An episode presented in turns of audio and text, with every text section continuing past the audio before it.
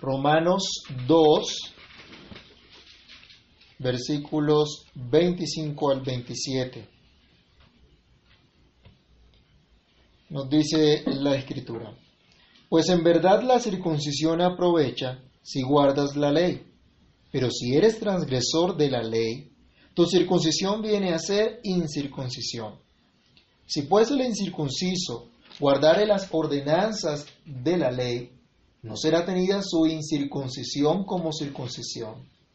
Y el que físicamente es incircunciso, pero guarda perfectamente la ley, te condenará a ti, que con la letra de la ley y con la circuncisión eres transgresor de la ley. Oremos. Bendito Dios y Padre que estás en los cielos, en el nombre del Señor Jesús, damos gracias por tu infinita misericordia y bondad. Damos gracias por permitirnos acercarnos a ti por medio de tu palabra. Señor, tu palabra que es viva y eficaz, tu palabra que es más cortante que toda espada de dos filos, que haga hoy, Señor, lo que tiene que hacer en cada uno de nosotros. Que tú la prosperes. Que tu palabra, Señor, sea real en cada uno de nosotros. Que tu espíritu nos ilumine para entenderla. Que al reflexionar, al meditar en ella, tu espíritu, Señor, nos dé corazón para entender y oídos para oír lo que tú quieres decirnos por medio de esta palabra.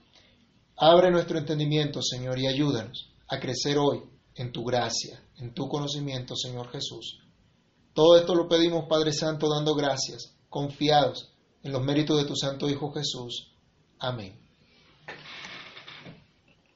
Mis hermanos, estamos entonces ya entrando a la parte final de este capítulo en el cual el apóstol Pablo se acerca a una definición, a una conclusión del terrible estado de aquel pecador que se considera tal vez aventajado delante de Dios por tener tal vez los escritos de la ley y por tener las señales externas del pacto que Dios puso a su disposición.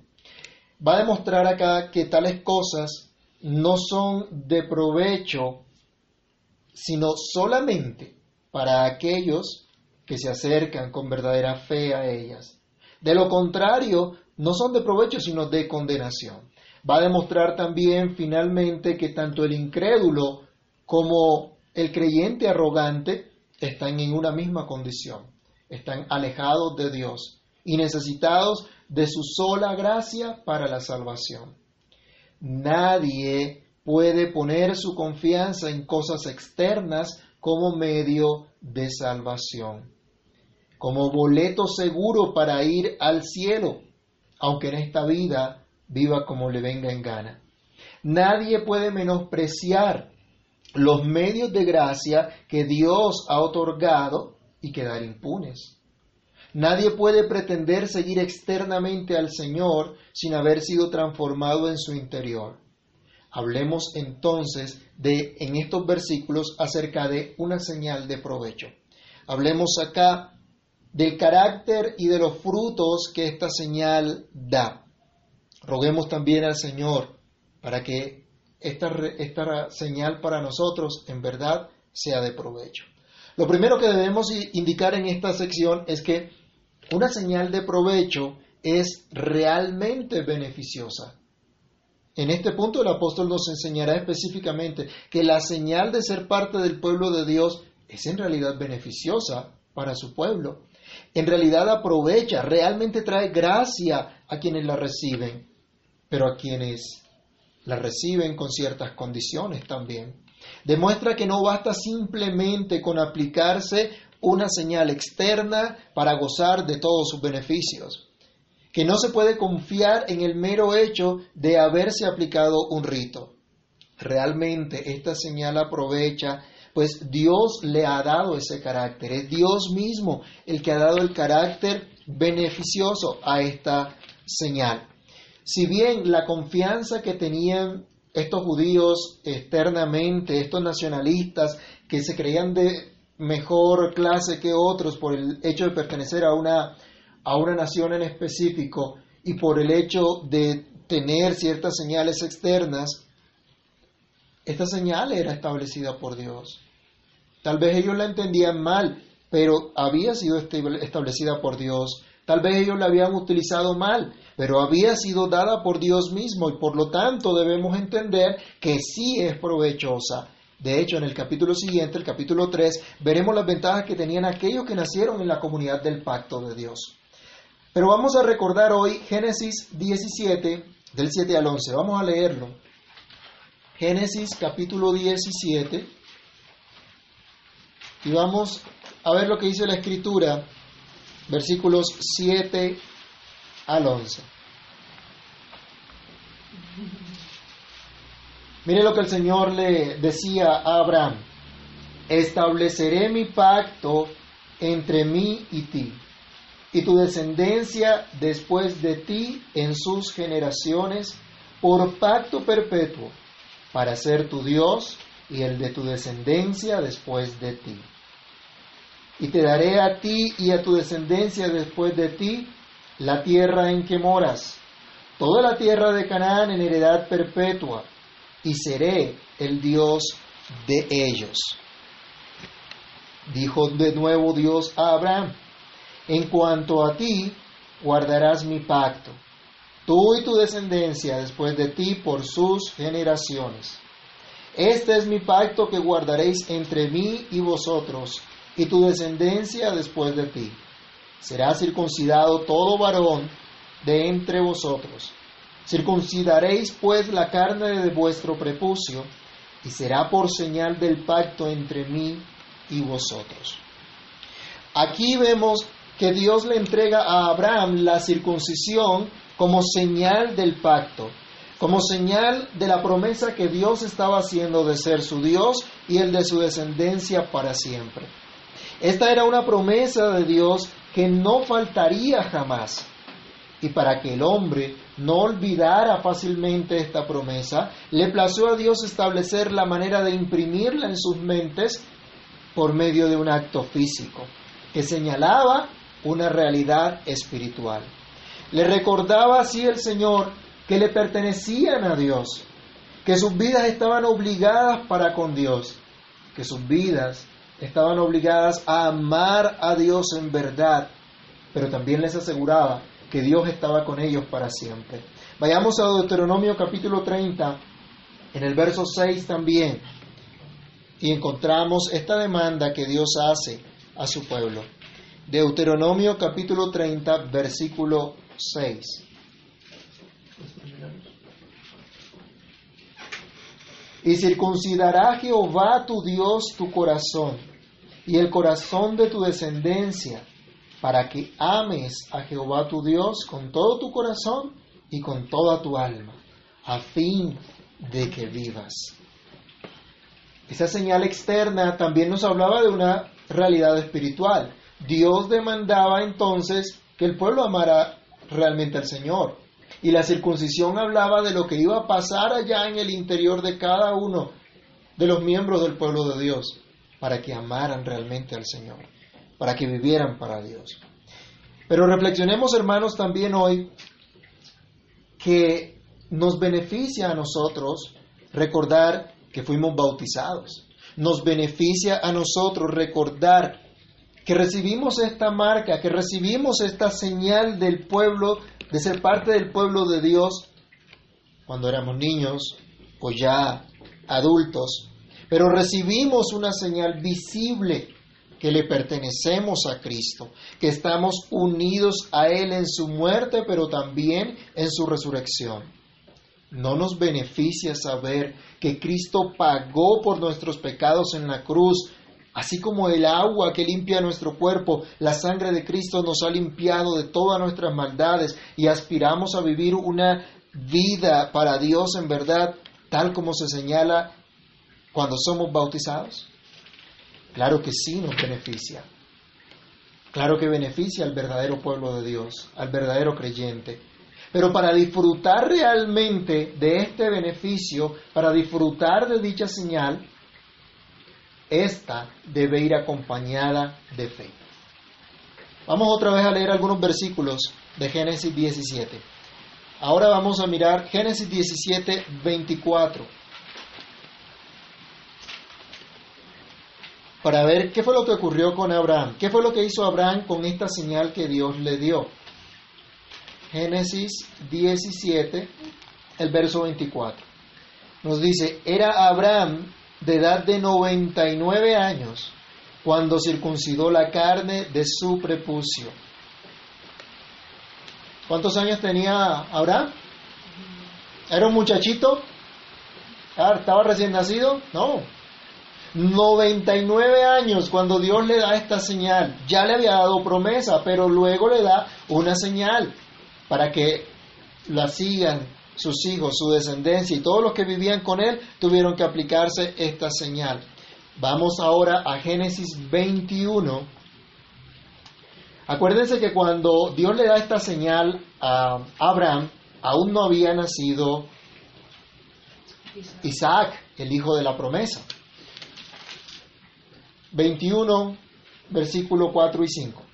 Y circuncidó Abraham a su hijo Isaac de ocho días, como Dios le había mandado. Mire qué interesante, ¿no? Abraham hace conforme a Dios le había mandado. ¿Se acuerdan que en el capítulo 12 Dios lo mandó a sacar, a salir de su tierra y de su parentela? Él lo hizo tal como Dios lo había mandado.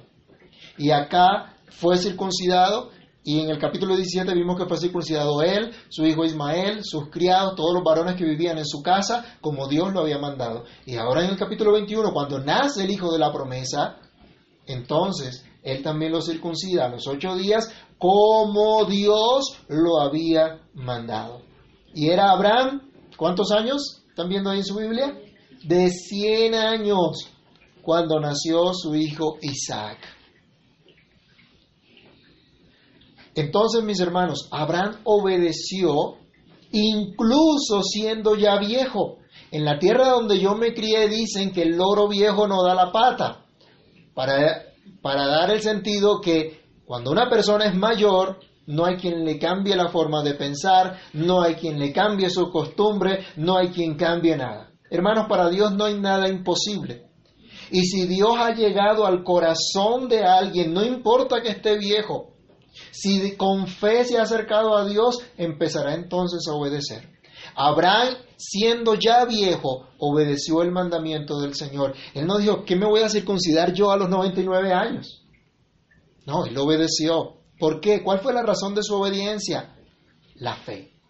Él le creyó a aquel que lo prometió. Y esto lo va a decir el apóstol Pablo también aquí en Romanos capítulo 4, el versículo 11 cuando él ah, describe la experiencia de Abraham, cuando dice, y recibió la circuncisión como señal, como sello de la justicia de la fe que tuvo, estando aún en incircuncisión, para que fuese padre de todos los creyentes no circuncidados, a fin de que también a ellos la fe les sea contada por justicia.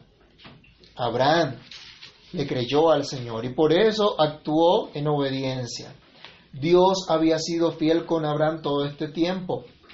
Más de 20 años atrás, Dios lo había sacado de su tierra, de su parentela, y le había dado una promesa. Dios lo llevó a vivir como forastero en la tierra que le había prometido a él y a su descendencia después de él. Y le había dado la ratificación de su promesa. Nunca lo había dejado.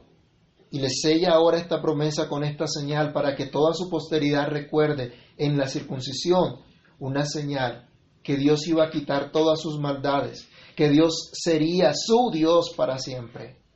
Mis hermanos, nuestro bautismo en verdad nos aprovecha cuando sinceramente aspiramos una vida nueva en Cristo, cuando aspiramos esa vida para nosotros y para nuestros hijos que presentamos al bautismo cuando están pequeños, cuando creemos que solo Él puede quitar para siempre nuestros pecados de nuestro ser, así como el prepucio del varón era quitado para siempre de su cuerpo en la circuncisión.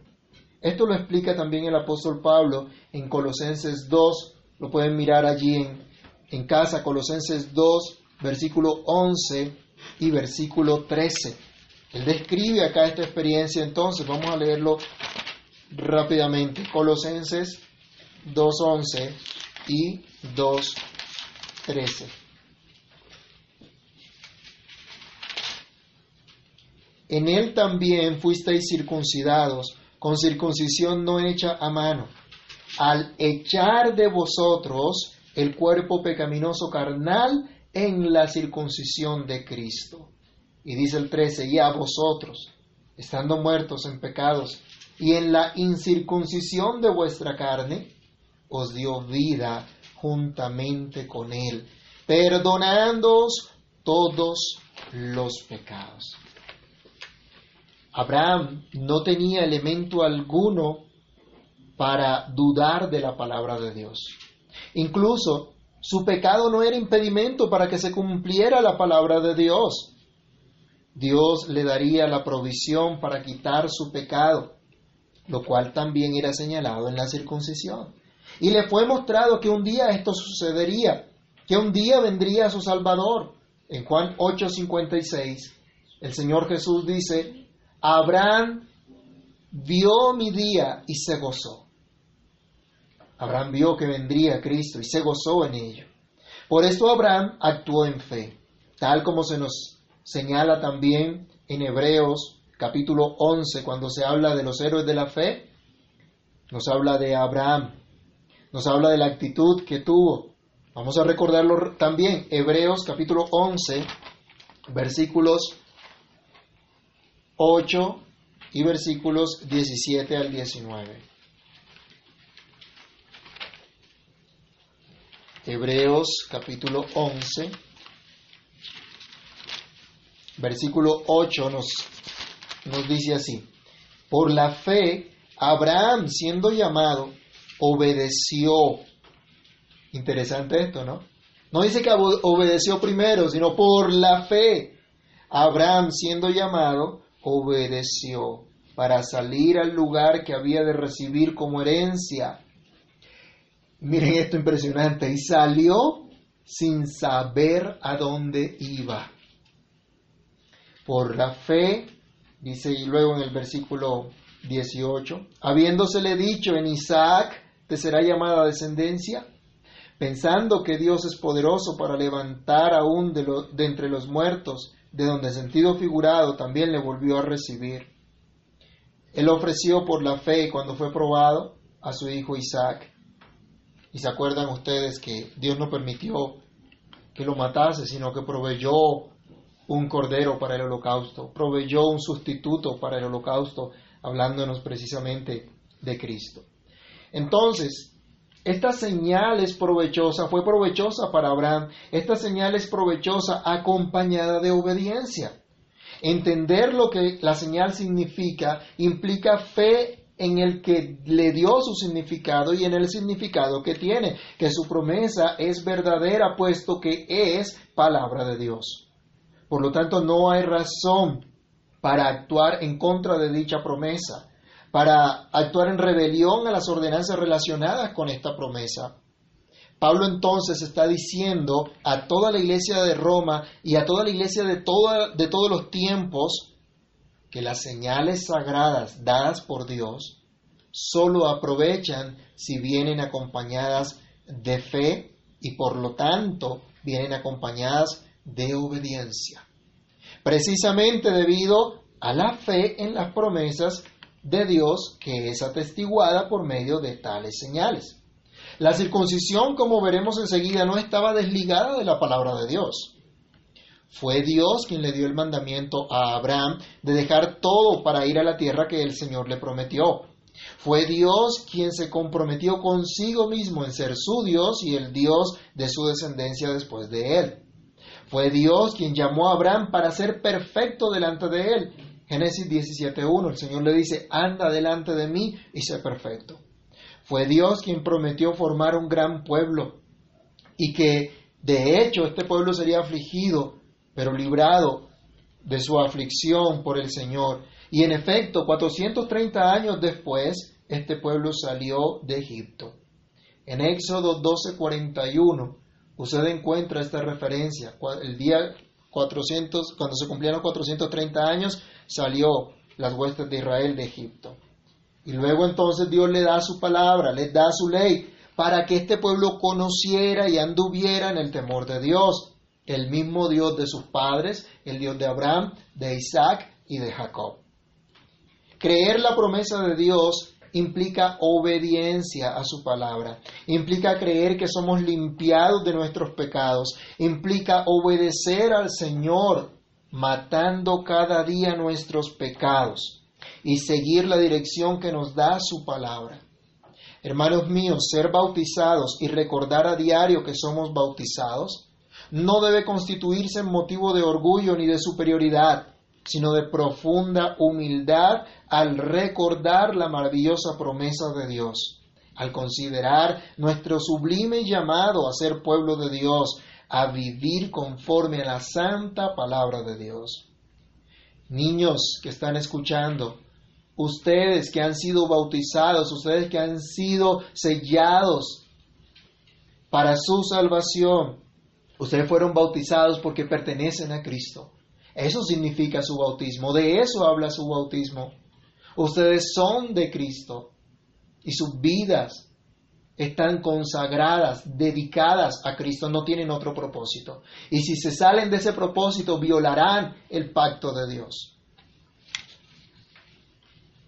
En segundo lugar, cuando seguimos mirando acá en, en Romanos, la última parte del versículo 25 dice, pero si eres transgresor de la ley, tu circuncisión viene a ser incircuncisión. Aquí se nos enseña que una señal de provecho no menosprecia la ley de Dios. Pablo hace una grave acusación contra los que se decían ser judíos, pero eran arrogantes en cuanto a su llamamiento y no vivían realmente conforme a la promesa de Dios dada a su pueblo y señalada en esta señal externa. los acusa de no ser pueblo, de no ser circuncidados allá en el corazón, como él va a ampliar más adelante también. Los acusa entonces de menospreciar la ley de Dios, como hacen los incrédulos. Los incircuncisos en la Biblia son tenidos por gente rebelde contra Dios, por gente menospreciadora de Dios, por gente desafiante al Dios vivo y verdadero, por gente arrogante, sin temor de Dios en su corazón.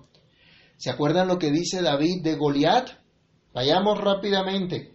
Primer libro de Samuel, capítulo 17, el versículo 26. Primer libro de Samuel, capítulo 17, verso 26. Entonces habló David a los que estaban junto a él diciendo, ¿qué harán al hombre que venciere a este filisteo y quitare el oprobio de Israel? Porque ¿quién es este filisteo incircunciso para que provoque a los escuadrones del Dios viviente? ¿Quién es este incrédulo, atrevido que se viene a provocar al Dios mismo, al Dios vivo. Y entonces, una persona arrogante, así eran los incircuncisos. Pero también, si nos devolvemos un poquito, capítulo 14, en primer libro de Samuel, el hijo del rey Saúl, cuando van a atacar una guarnición filistea, también se refieren estos términos a los filisteos. Primer libro de Samuel, capítulo 14, el versículo número 6. Dijo pues Jonatán a su paje de armas, ven, pasemos a la guarnición de estos incircuncisos, quizá haga algo Jehová por nosotros, pues no es difícil para Jehová salvar con muchos o con pocos. Los filisteos estaban a punto de atacarles también, y, y acá este hombre va a obtener una gran victoria. Pero dice, estos son unos incircuncisos. Pero vayamos también a Jeremías capítulo 6, versículo 10, y vamos a considerar cómo se utiliza este término. Libro del profeta Jeremías, capítulo 6, el verso número 10.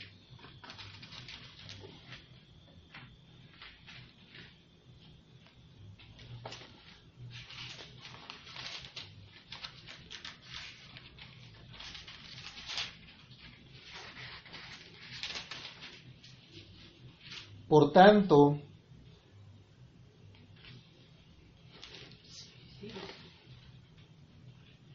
perdón, Jeremías 6:10, ¿a quién hablaré y amonestaré para que oigan?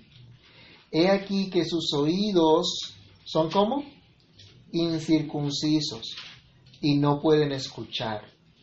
He aquí que la palabra de Jehová no pueden, la palabra de Jehová les es cosa vergonzosa, no la aman.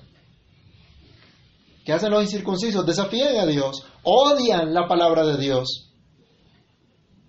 ¿Qué hace el no creyente hoy día cuando escucha esta palabra, cuando escucha lo que Dios manda? Odian a Dios. Por eso han dicho, Dios ha muerto, porque lo odian, porque odian su palabra. Esta es la actitud de los incircuncisos. En toda la Biblia se usa este término para referirse al carácter impío de los que no eran parte del pueblo de Israel, pero también para atestiguar contra aquellos israelitas no arrepentidos. Los gentiles a los que Pablo condenaba en el capítulo 1 de Romanos, que ya estudiamos, también eran incircuncisos. Gente alejada de Dios, sin conocimiento del Altísimo, entregados a una mente depravada. Pero esta era la condición también de algunos que se dicen creyentes. El apóstol dice que aquellos que se gloriaban en el hecho de tener una mera señal externa, que si eran, que si eran transgresores de la ley, su señal externa de ser parte del pueblo de Dios en realidad se había convertido en una señal contra ellos. Así les dice, su circuncisión ha llegado a ser incircuncisión. Su señal de nada vale. Su vida testifica contra ellos que son menospreciadores de la ley de Dios. Así como lo hacían los perros a los cuales ellos menospreciaban. Realmente estaban en la misma condición, en la misma condición de los gentiles, sin privilegio alguno delante de Dios para declararlos libres de condenación. En otras palabras, ese creyente arrogante, que se considera mejor que otros, que confía en cosas externas como el participar de los sacramentos, aunque su vida no está de acuerdo con ellos, simplemente es un incrédulo más. Simplemente es un incircunciso más. Pero dice la siguiente parte del verso 26 de nuestro texto, si pues el incircunciso guardare las ordenanzas de la ley, ¿no será tenida su circuncisión como incircuncisión? Y el 27, el que físicamente es incircunciso, pero guarda perfectamente la ley, te condenará a ti que con la letra de la ley y con la circuncisión eres transgresor de la ley. Lo tercero es que esta señal es provechosa si se vive en verdad si su significado se hace real en aquel al cual le es aplicada dicha señal, si se vive consecuentemente con el significado de esta señal. Eso es lo que dice el versículo 26.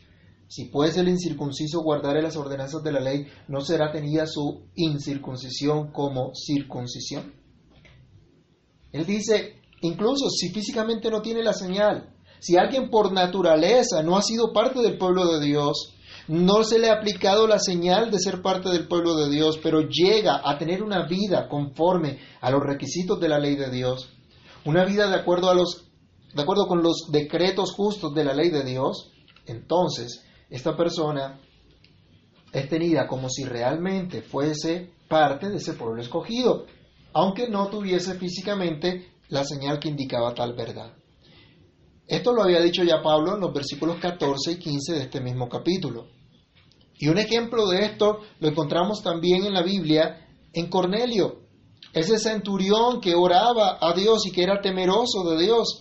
Veamos su testimonio, Hechos capítulo 10, versículos 1 y 2. Hechos capítulo 10, versos 1 y 2. Nos dice, había en Cesarea un hombre llamado Cornelio, centurión de la compañía llamada la italiana, piadoso y temeroso de Dios, con toda su casa, y que hacía muchas limosnas al pueblo y oraba a Dios siempre. Pero el versículo 4 también nos dice, eh, hasta el, hasta el versículo 4 leamos. Este vio claramente una visión como a la hora novena del día de un ángel de Dios que entraba donde él estaba y le decía Cornelio. Él mirándole fijamente y atemorizado dijo, ¿qué Señor? Y le dijo, tus oraciones y tus limosnas han subido para memoria delante de Dios. fue escuchado. Este hombre temeroso de Dios fue escuchado por Dios. ¿Y se acuerdan lo que testificaba un ciego cuando hablaban de Cristo, cuando, cuando Cristo lo sanó y le decían cómo te abrió los ojos, de qué te sanó, qué pasó, cuéntanos? Ese hombre es pecador y le dice, sabemos que Dios no escucha a los pecadores, pero si alguno es temeroso de Dios, a ese oye, Juan 9:31. El punto del apóstol entonces, en lo que estamos viendo ahora, es que no basta una señal externa, no basta con cumplir un requisito externo, sino que es necesario vivir conforme a la verdad que esta señal indica. No basta tener el escrito de la ley en piedra o en papel, bueno, y hoy día nosotros en medios digitales, sino que la palabra de Dios more en el corazón. Vayamos a Colosenses capítulo 3, verso 16. ¿Cuál es la exhortación que se hace a la iglesia? Colosenses 3, 16. La palabra de Cristo more en abundancia en vosotros, enseñándoos y exhortándoos unos a otros en toda sabiduría, cantando con gracia en vuestros corazones al Señor con salmos e himnos y cánticos espirituales. Si esto no se cumple, dice el apóstol Pablo, el que vive realmente esta señal, incluso sin tenerla externamente, condenará a aquel que menosprecia esta señal dada por Dios. Por eso el versículo 28, 27 dice, y el que físicamente es incircunciso, pero guarda perfectamente la ley, te condenará a ti, que con la letra de la ley, con la circuncisión, eres transgresor de la ley.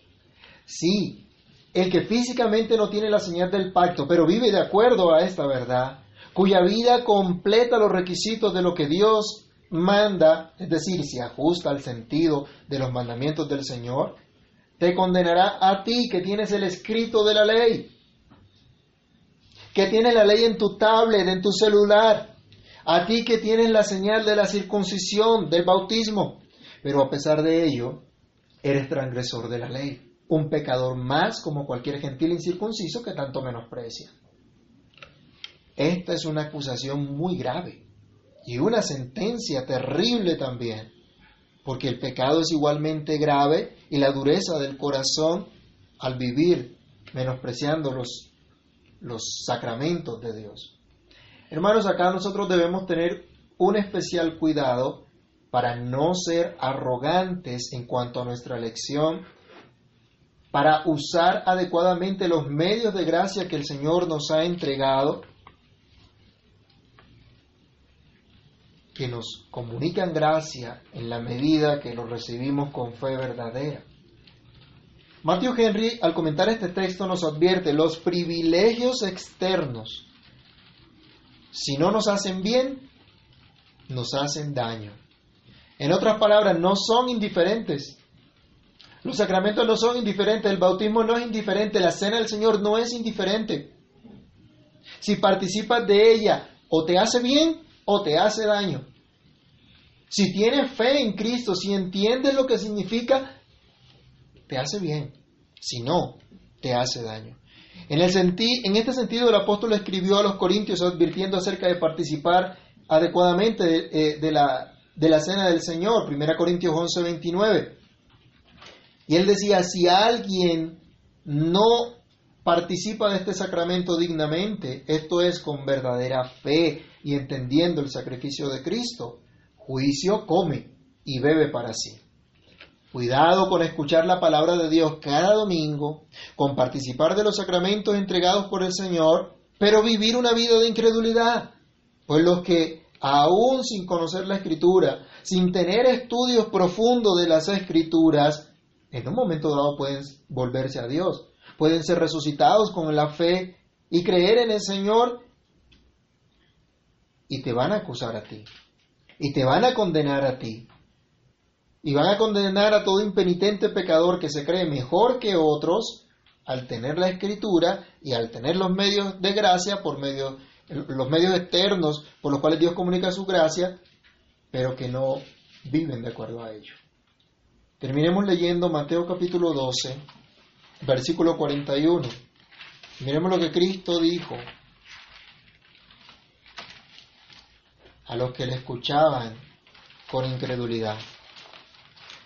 Mateo capítulo 12, verso 41.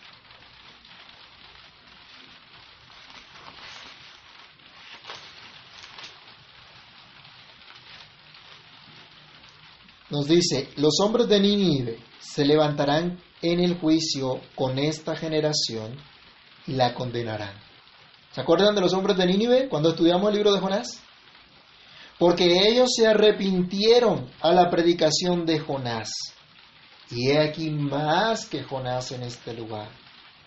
La reina del sur se levantará en el juicio con esta generación y la condenará porque ella vino de los fines de la tierra para oír la sabiduría de Salomón. Y he aquí, más que Salomón en este lugar. La seguridad de los judíos en la circuncisión y en tener el texto escrito de la ley era incorrecta. La arrogancia de pretender ser mejor que otros, tener asegurada su salvación simplemente por pertenecer a cierta nación, y por participar de señales externas sin vivir de acuerdo a su significado, en realidad era un grave pecado, practicado por un aparente creyente, pero que finalmente era un pecador más, igual que cualquier incrédulo. Hermanos, hoy nosotros tenemos la Biblia, la palabra de Dios escrita. Hoy tenemos el bautismo y tenemos la cena del Señor, maravillosos medios de gracia para el creyente, para el que confía solo en Cristo para su salvación porque les señala, les asegura que la promesa de Cristo es real, es para ellos. Pero también son un juicio condenatorio para todo aquel que permanece en incredulidad, en autoengaño y en falsa confianza. El pagano que vive sin Dios, pero también el creyente que vive como si fuese pagano y que además es arrogante por pretender ciertas ventajas ante Dios, están realmente en la misma condición. Ambos están bajo condenación. Y solo hay una forma de escapar de tal condición, y es únicamente mirando solo a Cristo por la fe, obteniendo su perdón, su justificación, su santificación, su adopción, para poder vivir realmente como parte del pueblo de Dios y disfrutar por la fe verdadera y la gracia comunicada por medio de estos sacramentos, de estas señales externas, lo que Él nos ha concedido. Así que hermanos, miremos hoy solamente a Cristo y confiemos hoy solamente en Cristo. Amado Dios y Padre que estás en los cielos, en el nombre de Cristo nuestro Salvador te damos gracias por la oportunidad de participar hoy en la meditación de tu palabra, por recordar hoy esta enseñanza.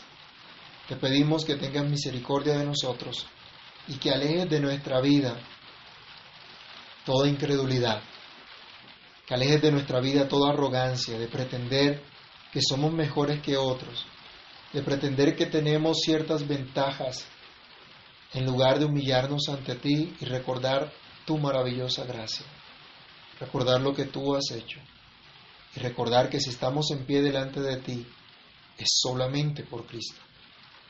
Ayúdanos a mirarte a ti, Señor Ayúdanos a mirar a la cruz, a aquel que murió por nosotros en esa cruz, para justificarnos, para salvarnos, para perdonarnos eternamente. Señor, que entendamos que la seguridad de nuestra salvación no se basa en cosas que tengamos, sino en lo que tú has hecho. Ayúdanos, Dios, a no menospreciar tu palabra, a no menospreciar los medios de gracia y que los podamos recibir y que podamos acercarnos a ellos con verdadera fe, para que de esta manera sean provechosas para nuestra vida. Ayúdanos, Señor, a reconocer que en verdad sin ti nada podemos hacer, sin ti nada somos, y tú eres el todo de nuestra vida, Señor. En tus manos nos colocamos, te damos muchísimas gracias. En el nombre de tu Santo Hijo Jesús. Amén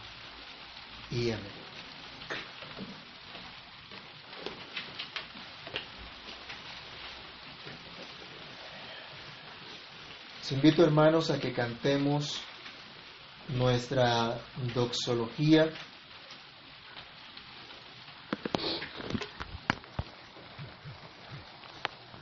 Mm.